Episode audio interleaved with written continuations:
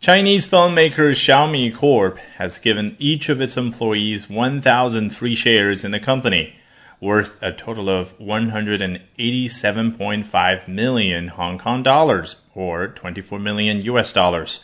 to celebrate the company being included in the latest Fortune 500 global company list for the first time.